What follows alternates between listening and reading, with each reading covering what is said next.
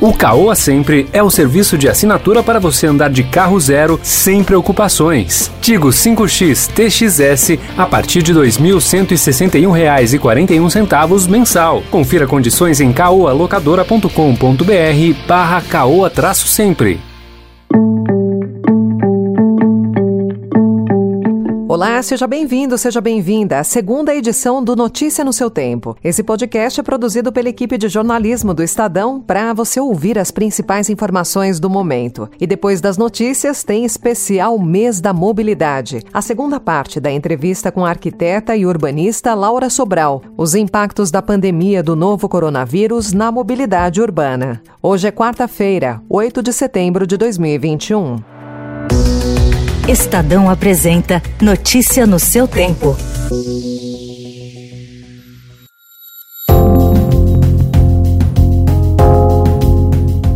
Embora a discussão dentro dos partidos políticos sobre um eventual apoio ao impeachment do presidente Jair Bolsonaro tenha crescido após as manifestações, o vice-presidente Hamilton Mourão descartou hoje existir clima no Congresso para aprovar a cassação do chefe do Planalto.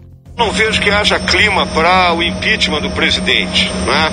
Clima tanto na população como um todo, como dentro do próprio Congresso. Né? Acho que o nosso governo ele tem hoje uma maioria confortável de mais de 200 deputados lá dentro.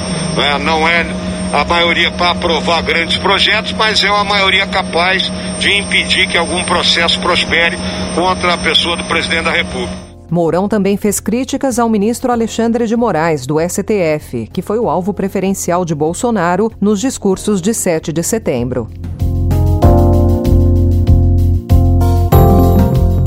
E após as manifestações, Jair Bolsonaro reúne hoje ministros do governo no Palácio do Planalto. A reunião do Conselho de Governo foi convocada ontem pelo presidente, que ainda anunciou a pretensão de convocar o Conselho da República para enquadrar os demais poderes. O Conselho de Governo tem caráter consultivo para discutir ações da gestão federal.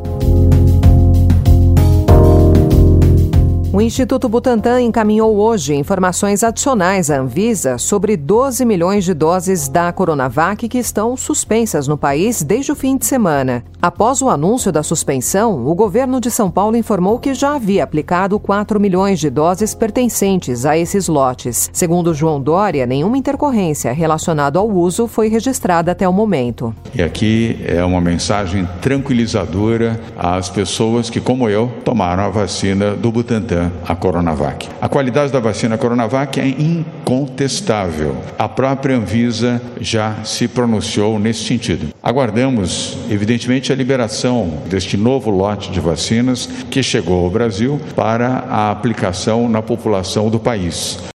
Agora, no Notícia no seu tempo, especial Mês da Mobilidade.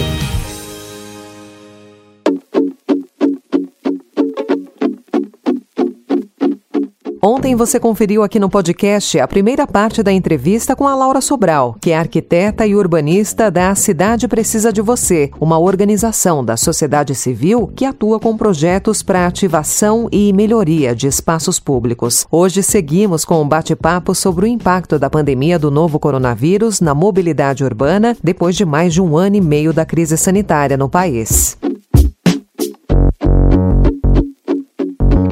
Laura, para você, no Brasil, o que ficou evidenciado em falhas de mobilidade para enfrentar a pandemia? Ficou muito claro que você morar muito longe das suas necessidades diárias não faz o mínimo sentido, né? Então, você morar em um lugar que você não consiga chegar facilmente é, em um espaço de lazer, que você não consiga chegar facilmente em um espaço de compras essenciais, você depender do automóvel para você ter acesso ao básico sempre foi um absurdo e com a pandemia ficou completamente escancarado, né? Também se pôde ver o quanto a possibilidade de se deslocar de bicicleta não é normalmente priorizada, né? E que é, um, é uma super saída, assim, porque tem muitas coisas que eventualmente você não chega exatamente a pé, mas que de bicicleta é completamente viável. Mas para isso, as vias têm que estar preparadas para isso, né?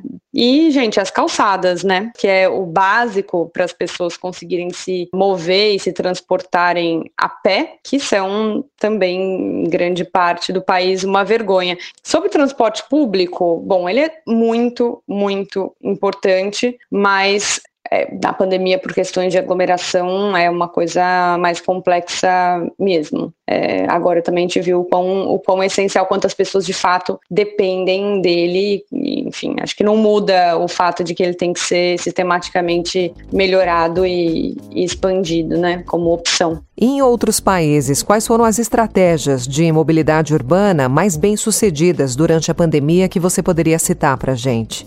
Olha, em outros países eu pude acompanhar que muitas cidades simplesmente fizeram ciclovias de guerrilha assim quase de um dia para o outro, né? Expandindo o espaço de bicicletas nas cidades foi central. Muitas cidades também priorizaram a, o pedestre, deixando ruas só para pedestres ou, ou, ruas de lazer e etc. Né? Uma priorização também da pauta dos espaços públicos foi muito importante. Também está agora bastante em voga a questão da, da cidade de 15 minutos, né? Que também já era comentada, mas com a pandemia é, ganhou um destaque bastante interessante. Ou seja, o que eu estava falando antes, né? De, de como que você consegue se mover e conseguir ter tudo que você realmente precisa no seu dia a dia, não, não as questões eventuais, não é? mas basicamente os, os percursos que você faz no seu dia a dia em 15 minutos. Então, teoricamente, é, considerando é, a mobilidade ativa, ou seja, mobilidade pedestre ou de veículos não motorizados.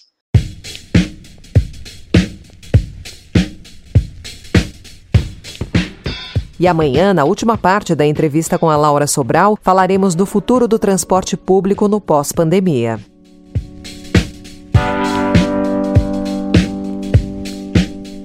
Encerramos por aqui a segunda edição do Notícia no seu Tempo Especial Mobilidade, com apresentação e roteiro de Alessandra Romano, produção e finalização de Mônica Herculano. O editor de núcleo de áudio é Manuel Bonfim. E amanhã, a partir das 5 horas da manhã, tem a primeira edição do Notícia no seu Tempo, mais um resumo das notícias do Estadão para você começar o dia bem informado. Obrigada pela sua companhia até aqui. Você ouviu Especial Mês da Mobilidade. Alugue seu carro com o Caoa Sempre. caoalocadora.com.br barra caoa-sempre.